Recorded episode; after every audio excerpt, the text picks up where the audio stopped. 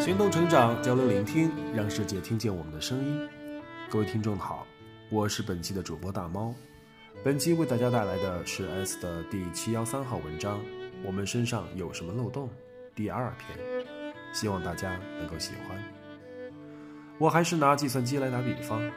我们现在有互联网，但是你有没有想过，为什么互联网能连起来？全世界那么多的地方，语言不同，文化不同，计算机的配置也不同。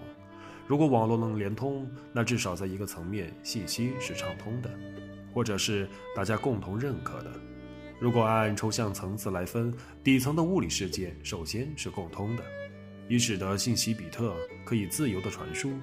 再往上，半导体和芯片产业的发展，让我们看到了英特尔、AMD 等 IC 行业巨头。再往上，若有协议和交换的相通，你看到华为和思科的设备卖往全世界。再往上就是操作系统，Windows Linux 两大阵营分庭抗礼。从网络层面来看，IP 协议弥合了各种异构网络的差异。写到这里，发现走偏了，纠正回来。我们看到的互联互通的背后，必然有一套相通的机制，促成了整个系统的运转。也正因为如此，爆发一个重大的高危漏洞，波及的范围可以扩散到全球。也正因为如此，棱镜门事件我们可以看到全球范围内的监听，这就是漏洞的利用。当然，严谨的说，可能还有后门，但是这些细节的纠缠不是在这里讨论的重点了。同样的分析逻辑放在人身上，人和人的相连靠的是什么？有的人说是语言，有的人说是文化，但是如果说人性这个词儿，是不是更根本一些？人性这个词儿太厚重了，凝结了几千年前人的总结。我下面的文字打算用我浅薄的理解陈述一下我的分析和我的逻辑。人性从字面上可以理解为人的属性，而属性必然包括多个方面。如果从时间上来看，人是生命体的一种形式，就携带了这个物种进化以来的各种习性。同时，人又是一种社会动物，社会领域的各个方面也会对人产生影响，这是宏观层面。然而，从微观层面，人和自己的生存局部有很大的关联。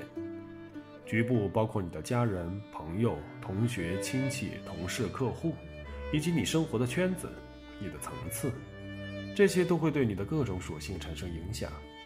这些影响的综合与相互作用，构成了你的个人属性。而千千万万个群体在统计上显现的特性，就构成了人性。所以，人性从来不会是一个轻松的词儿，因为人性承载了太多的东西。所以，成长也从来不是个轻松的事情，因为这意味着我们是背着载荷前行，带着镣铐跳舞。当一个系统积累的逻辑过于复杂，而其中出现漏洞的可能性也越大，人性也是如此。当人性承载的厚重越多，我们身上的漏洞也随处可见。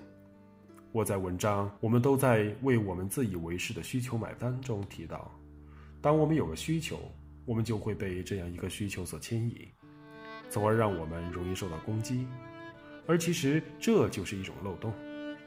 所以，需求是我们的软肋，也是我们的漏洞。古人有云：“无欲则刚。”当我们有需要的东西时，这就很容易造成可乘之机。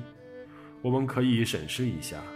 所有的系统，但凡其有所需求，都会有可以利用的漏洞。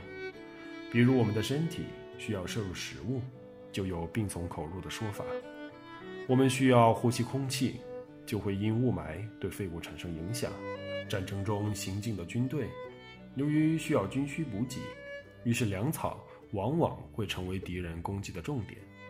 我们有信息的需求，于是广告也会趁机而入。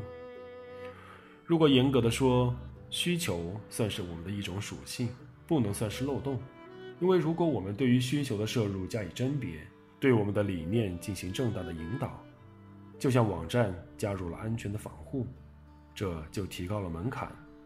从这个意义上，我们驾驭好了需求，并没有受到需求带来漏洞的干扰，这真真是极好的。但是需求里面有一个分支，非常容易让我们受到攻击和操纵。从这个意义上，这就是我们的漏洞。那么，哪一类需求具有这样的特性呢？好了，本期节目到这里就结束了，感谢大家的收听，我们下期再见。